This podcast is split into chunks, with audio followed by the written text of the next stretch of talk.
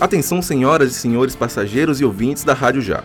Eu me chamo Lucas Pereira e este é o Sobrevoo, sua ponte aérea com notícias que podem ter fugido do seu radar.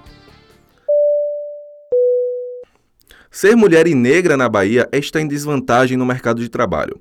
A Pesquisa Nacional por Amostras de Domicílios Contínua, PNADC, do IBGE, realizada no ano de 2022 e divulgada nesta quarta-feira, dia 6 do 12, revelou que o rendimento per capita de homens brancos é 64%, 1% maior do que o de mulheres pretas e pardas.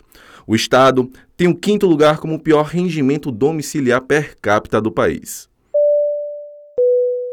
O Tribunal Superior Eleitoral, TSE, julgou e confirmou pelo menos 64 casos de fraudes às cotas de gêneros nas últimas eleições municipais em 2020. As infrações ocorreram em 17 estados e resultaram na cassação de candidaturas de vereadores e prefeitos de 17 partidos. Essas candidaturas, consideradas fictícias, são feitas apenas para preencher a cota mínima de 30% reservada para mulheres.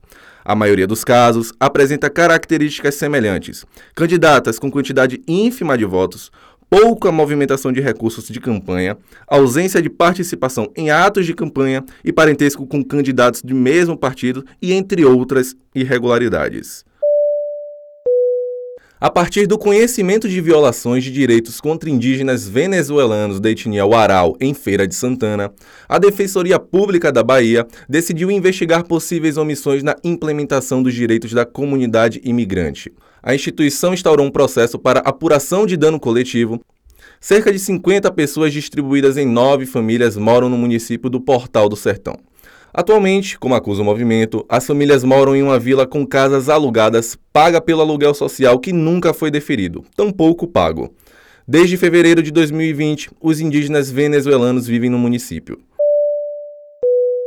Agora, eu, na minha função de capitão desse avião, vou aterrissar o nosso voo e chamar a torre de controle para uma dica cultural.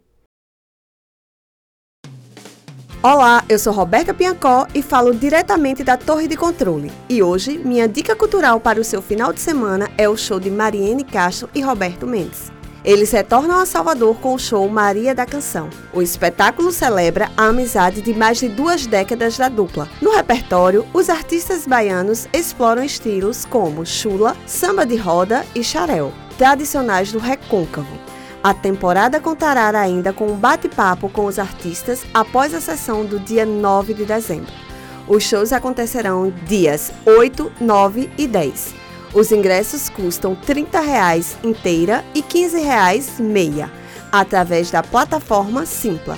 O local é na Caixa Cultural, Rua Carlos Gomes, 57, Centro.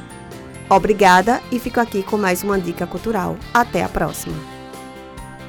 Programa do dia 8 de dezembro. Obrigado por nos escutar. Para mais conteúdos, nos siga nas redes sociais, arroba Rádio Já e arroba Núcleo. Este programa tem roteiro, produção e edição de Roberta Piancó, Evelyn Teixeira e Bernardo Fontes. Apresentação, Lucas Pereira e Roberta Piancó. Neste episódio, utilizamos reportagens do Bahia Notícias. Até a próxima decolagem.